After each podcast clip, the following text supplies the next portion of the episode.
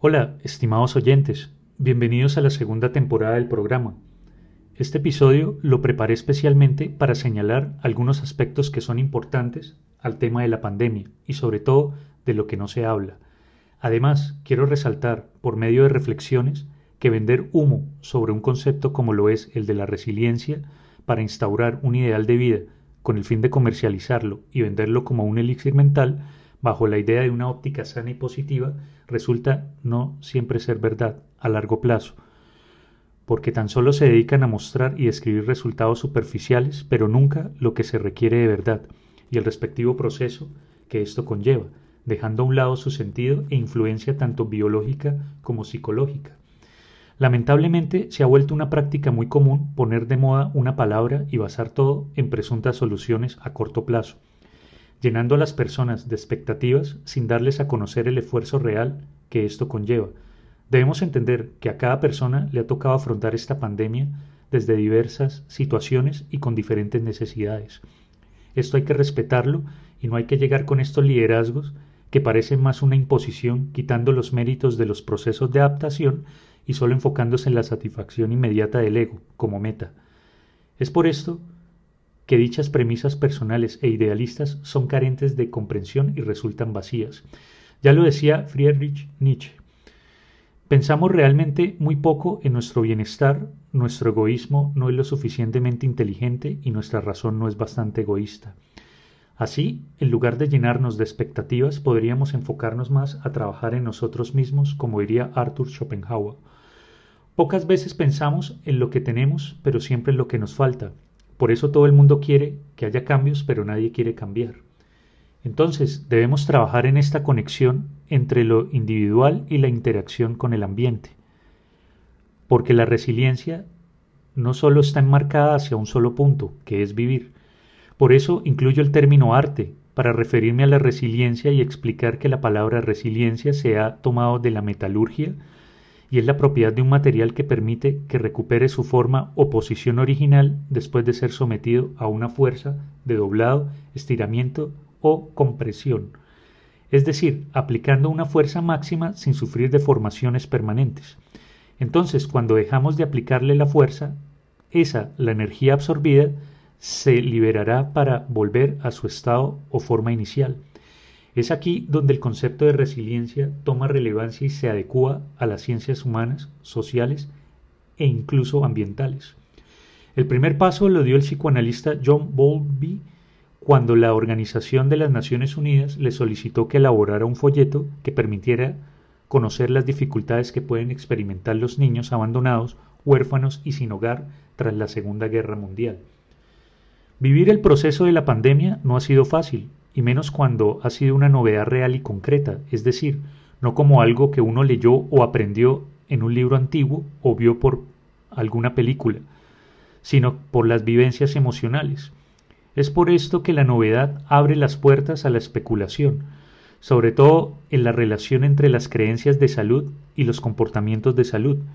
Por ejemplo, los efectos contraproducentes de esto son que entre más se le dice a la gente que está equivocada, a menudo esto solo refuerza más sus creencias anteriores, en lugar de debilitarlas, afectando de manera significativa debido naturalmente al miedo, el cual es la puerta a otra pandemia existente e invisible y que no tiene nada que ver con virus ni bacterias, sino con la mente.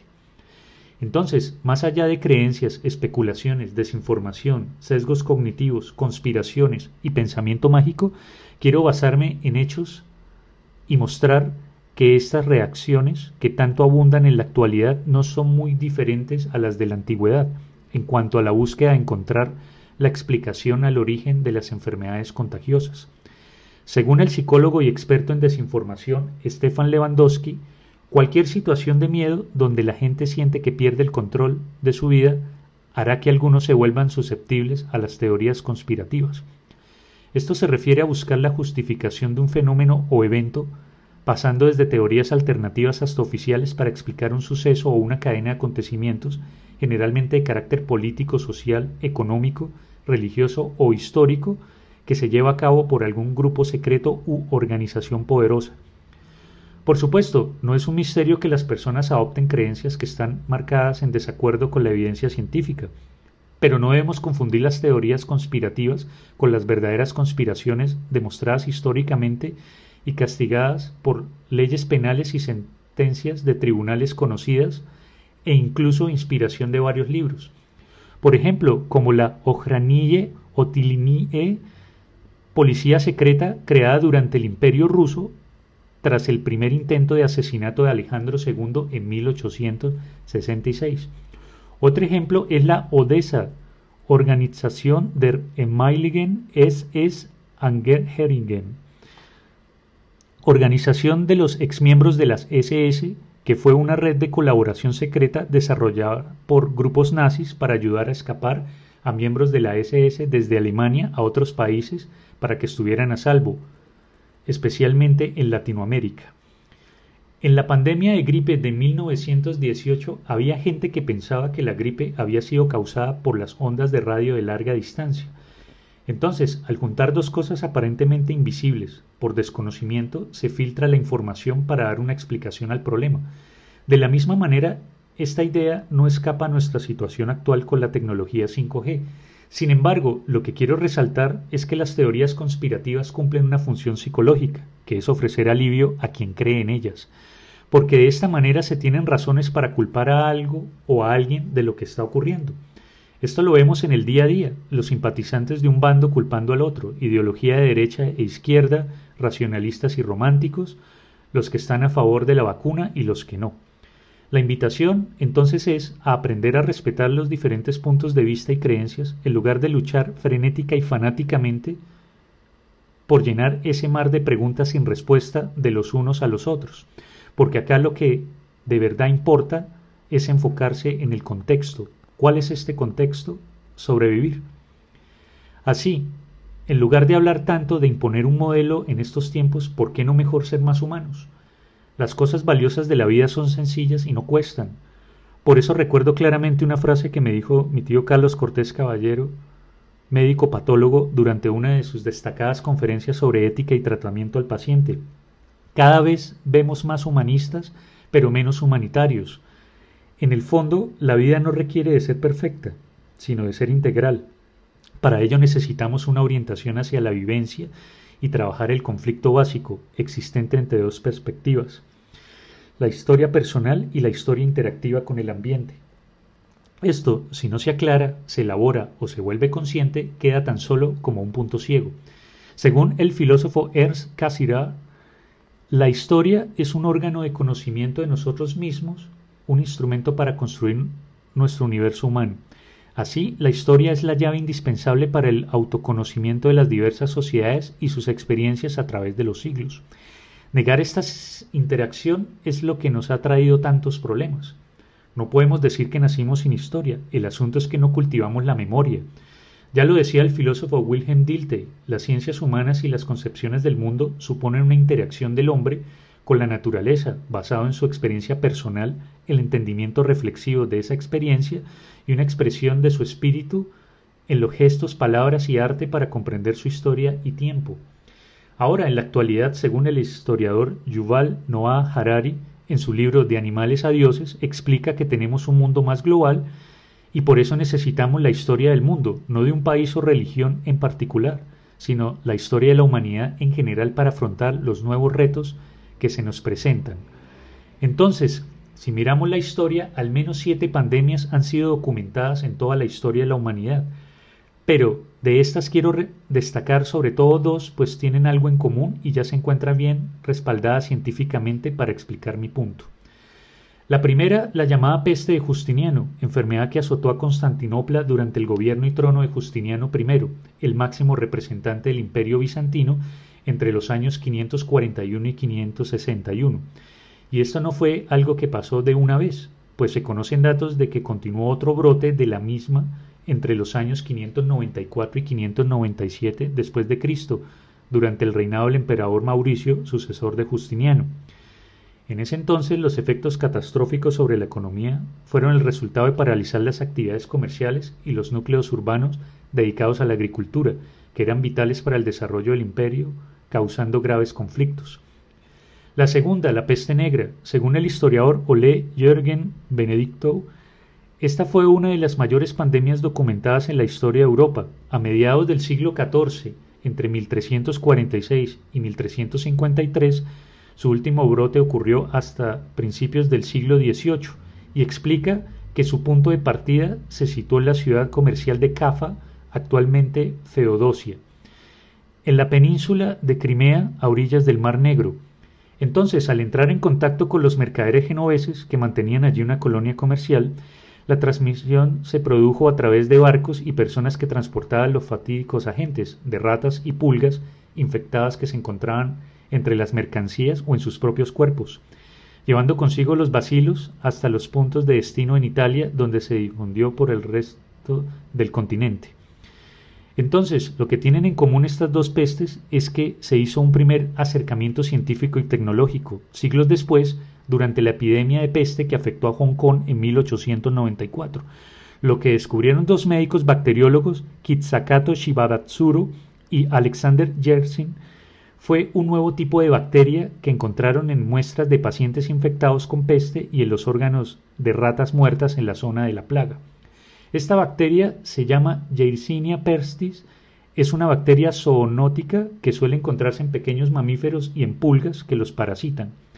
Gracias a esto se llevaron a cabo nuevos hallazgos donde encontraron agentes patógenos entre varias cepas de Yersinia pestis, que sugería que la pandemia de Justiniano fue provocada por la misma bacteria que la peste negra y solo hasta el año 2016, gracias a un estudio llevado a cabo por la Universidad de Macaster en Canadá, se construyó, siguió reconstruir el genoma completo que causó la pandemia en este estudio, al extraer muestras de ADN de la cepa, se consiguió construir el primer genoma completo. En la actualidad sabemos que esta peste se generó no solo por la interacción de los humanos con las ratas, sino por asuntos de higiene por un lado y por otro por culpa de un vector que en biología hace referencia a un agente que transmite una enfermedad. En este caso es una pulga llamada Xenopsila cheopis, esta pulga chupa la sangre de un animal infectado e ingiere a la vez bacterias de Yersinia pestis, las cuales se multiplican en el intestino de la pulga y serán transmitidas a otra rata en la siguiente picadura. Esto en el contexto de la pandemia, la mayor reflexión que podemos hacer es recordar que el conocimiento creado por una generación necesita ser transmitido a la siguiente, de manera que así pueda a su vez transformarlo. En este caso me refiero a nuestra manera de interactuar con el medio ambiente, ya que el resultado de esto es sólo la perturbación, fragmentación, degradación y extinción de hábitats que potencialmente han afectado la biodiversidad del planeta en diferentes vías. Un claro ejemplo es la fragmentación de bosques que reduce así la reproducción y el flujo genético promoviendo la extinción de especies, es por eso que el biólogo David Bellwood se ha referido a la importancia de la resiliencia ecológica como un posible bioindicador. Estimular la resiliencia ecológica permite la identificación, el monitoreo y el desarrollo de estrategias ambientales donde la actividad humana tenga un papel más responsable en la configuración de los ecosistemas, para hacer frente a la incertidumbre y futuros cambios como ha sucedido a través de los siglos. Además, debemos entender que esta no es ni la primera pandemia que ha existido ni será la última. Esto es por cuestiones cíclicas e interacción con nuestro ambiente. Entonces no se trata de buscar nuevos planetas que habitar con la excusa de progreso, sino de cuidar el que tenemos.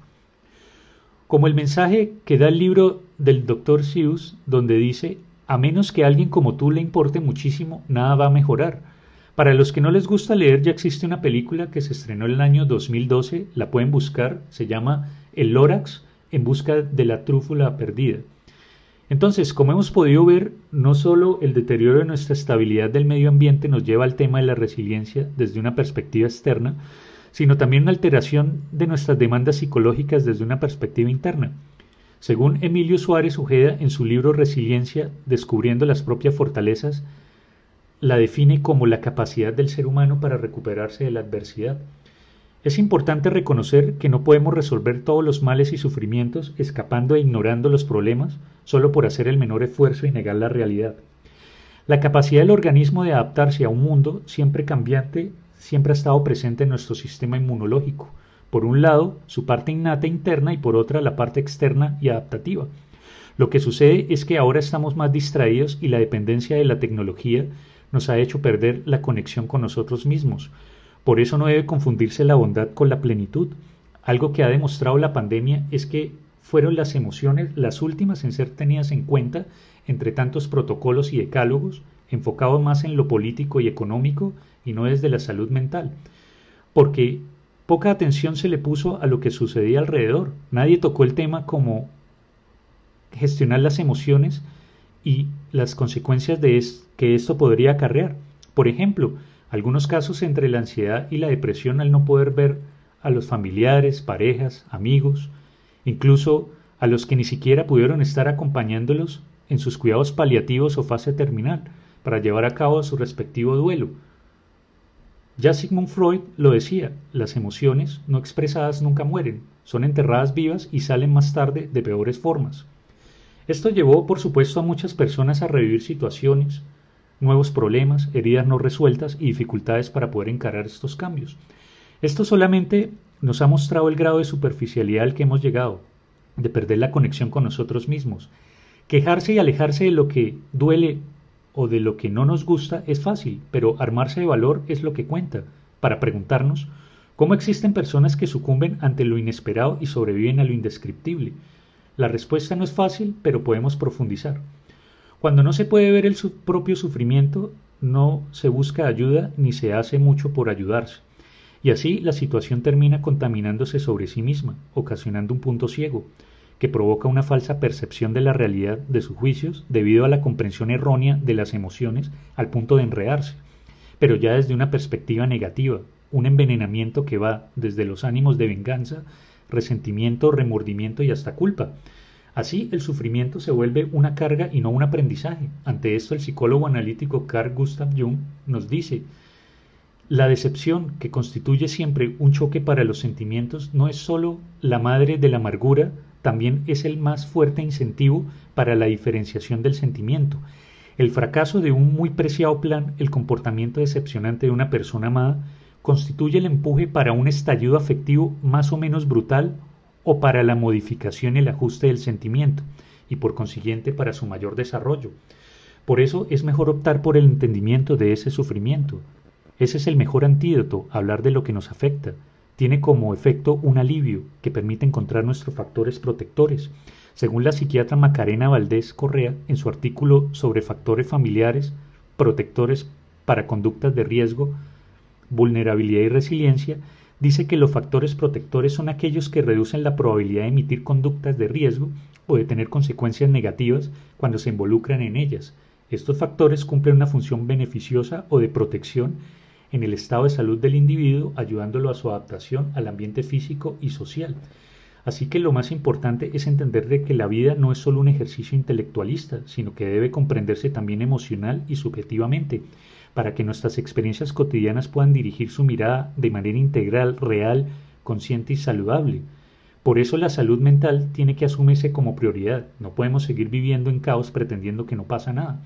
Según la psiquiatra y escritora Anabel González, en su último libro Las cicatrices no duelen, Propone que la salud mental debe enfocarse en que las personas puedan enfrentarse a sus heridas emocionales para sanarlas y no dejarlas pasar. Sin embargo, no existe una fórmula universal sobre la manera de ayudar a cada persona.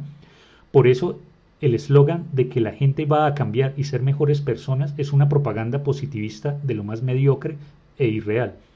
Como sabemos, los cambios no son fáciles, pero no imposibles. El asunto es más profundo y tiene que ver con las actitudes. Por eso la mejor manera de disculparse con uno mismo y con alguien es cambiando de raíz sus actitudes, no por salir del paso y evitar la confrontación de manera superficial.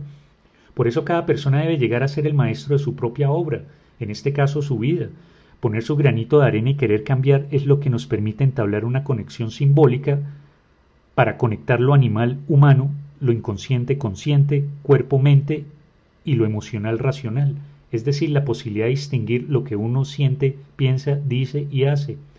Esto nos obliga a reconocer que la experiencia de, resiliencia es un intento de sanar algo, mediante la percepción y la liberación de una imagen interna.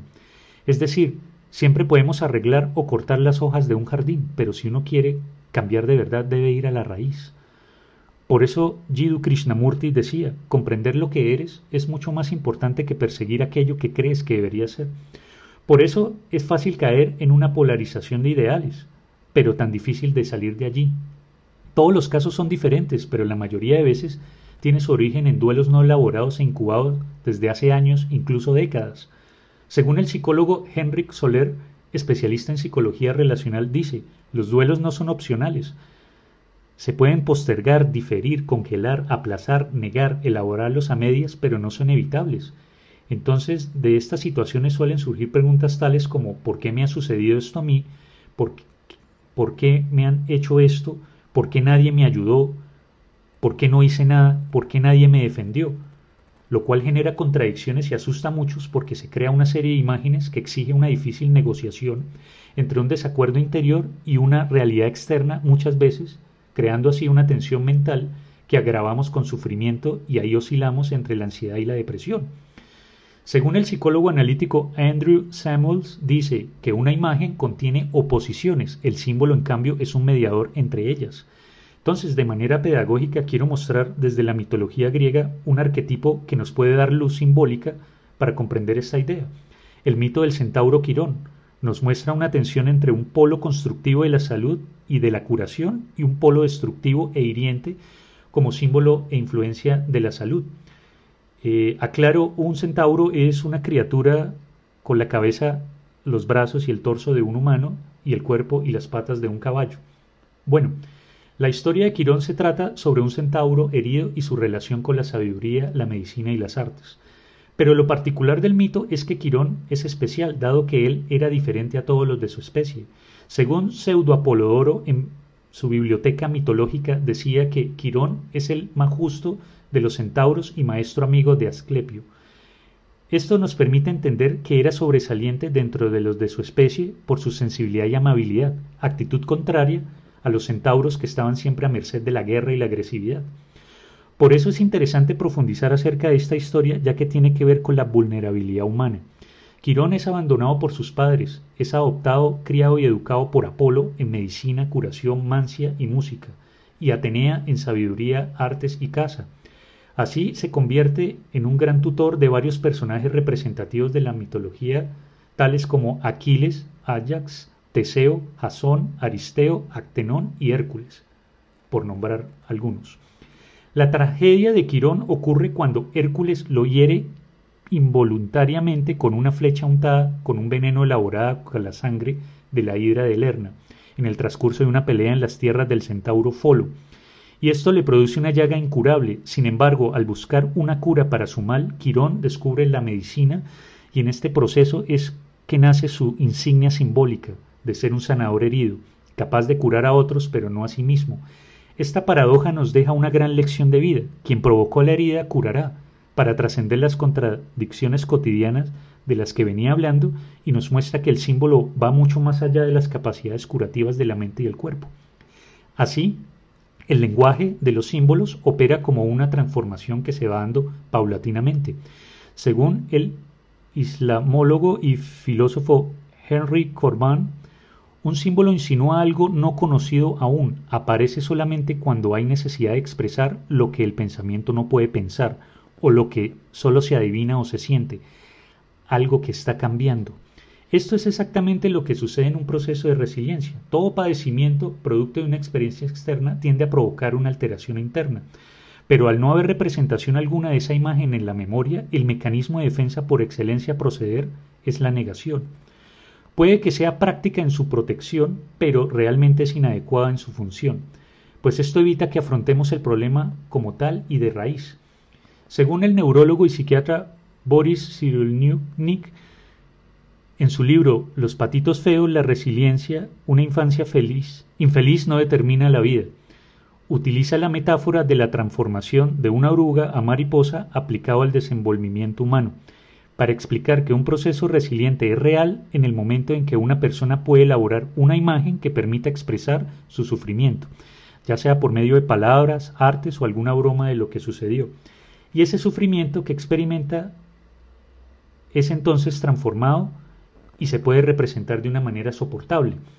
Por eso es que el estado de ánimo afecta nuestra interacción cuerpo-mente y ahora gracias a las técnicas de neuroimagen podemos ver el sistema nervioso y áreas del cerebro activadas para tener así una representación en tiempo real del mundo físico afectando nuestro modo mental.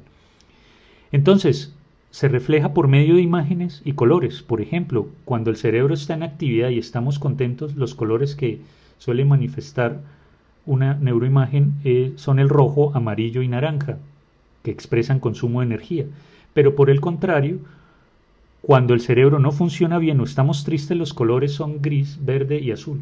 Esto demuestra que hay áreas que no están activas y que el consumo de energía es bajo, como si se estuviera apagando. Entonces, siguiendo con la idea, el sufrimiento no hace que se apague el cerebro como tal, pero sí está relacionado con la incubación de enfermedades y con que afloren algunas patologías subyacentes cuando no está en equilibrio. Esto se debe a que la conexión e interacción entre los sistemas mente, cerebro y cuerpo a nivel molecular, celular y organismo, estas conexiones se hacen mediante sustancias que se llaman neurotransmisores, diseminados por todo el cuerpo y que se hallan en sitios específicos que se conocen como receptores y actúan. Por ejemplo, la relación entre el microbioma intestinal y el cerebro puede generar estímulos benéficos por medio de una buena dieta nutricional. Sin embargo, su desequilibrio o alteración de los microorganismos como bacterias, hongos, protozoos, virus, puede desencadenar aspectos disfuncionales en la salud y en el comportamiento con un alto impacto en el estrés, la ansiedad, la depresión, enfermedades neurodegenerativas como el Parkinson, Alzheimer y Huntington y disfunciones musculares que generalmente dan forma a la fibromialgia, el dolor miofacial y la artritis. Incluso nuestra piel tiene una relación con el sistema nervioso que al haber desequilibrio puede producir una serie de enfermedades alérgicas e inflamatorias, y también las silenciosas como las del estado de ánimo y respuestas al estrés. Por eso nuestra piel a menudo se expresa simbólicamente como un espejo de nuestro estado interior y emocional. De ahí la expresión de un cuerpo simétrico es reflejo de un cuerpo sano, según el psiquiatra Manfred Spicer, explica que esta regla no solo rige para los humanos, sino también para los animales. La razón de esto es simple. En la mayoría de las ocasiones las infecciones, parásitos, deformidades y otras enfermedades del cuerpo no suelen afectar a ambos brazos, piernas, ojos u orejas. Por lo tanto, la enfermedad, cualquiera que sea su causa, suele llevar a la simetría. Por lo tanto, estas reflexiones están enmarcadas a que un organismo está bajo el principio de equilibrio y compensación, de modo tal que un desequilibrio en alguna de sus partes, moléculas, células, intersticio u órganos puede generar cambios físicos internos al igual que externamente con sus actitudes, sea ideas, comportamientos y deseos. Es decir, que las emociones actúan como sustancias químicas que impactan en la calidad de vida y salud mental, ya sea curando o enfermando, igual esto no es nuevo. Ya Hipócrates en sus aforismos decía, tus fuerzas naturales, las que están dentro de ti, serán las que curarán tus enfermedades. Entonces, cuando nuestra perspectiva se amplía, nos permite ver de manera más profunda que la curación y la enfermedad están bajo la misma moneda pero con diferente cara. En este caso, al reconocer que estamos decepcionados, heridos, enfermos y sufriendo, es que podemos activar la posibilidad de restablecer el equilibrio por medio de la conciencia reflexiva, logrando así un efecto sanador. El gran médico y filósofo Avicena, en su libro La curación, decía, la imaginación es la mitad de la enfermedad, la tranquilidad es la mitad del remedio y la paciencia es el comienzo de la cura.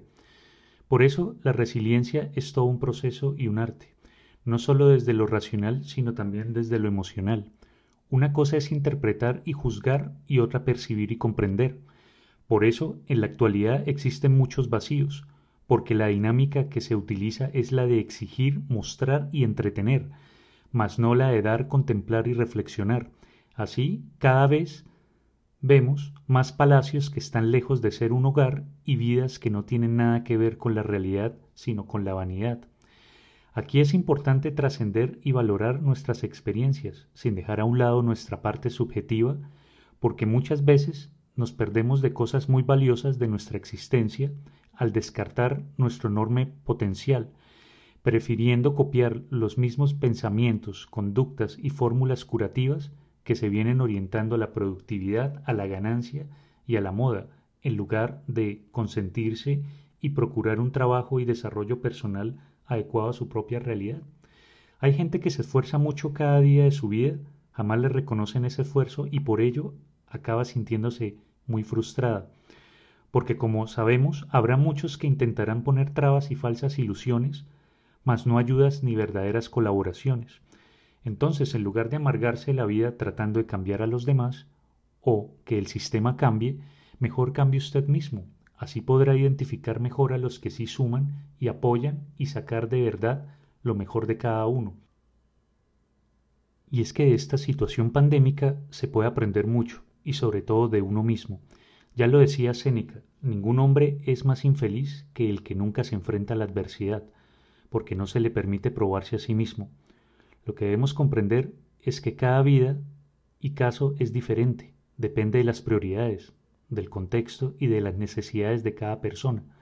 Nos guste o no, no podemos responder a todos los interrogantes que plantea la vida, pero trabajar en uno mismo, eso sí que trae grandes beneficios. No le tenga miedo ir a terapia, eso no lo hace cobarde ni débil. Por el contrario, lo hace una persona valiente y responsable, y muy seguramente más feliz y tranquilo. Estimular la resiliencia tanto personal como ambiental también es vital. Hemos avanzado en tecnología y conocimientos, pero muy poco en nuestro desarrollo personal y en la convivencia entre humanos, fauna y flora en el planeta. La historia ya nos lo ha mostrado en más de una ocasión, pero nunca es tarde, siempre hay un nuevo comienzo, y ese comienzo puede ser ahora. Muchas gracias por acompañarme en este programa, espero que estas reflexiones abran un espacio de contemplación en su vida para estos momentos difíciles y de transiciones que vivimos actualmente. Nos veremos en el próximo programa. Hasta luego.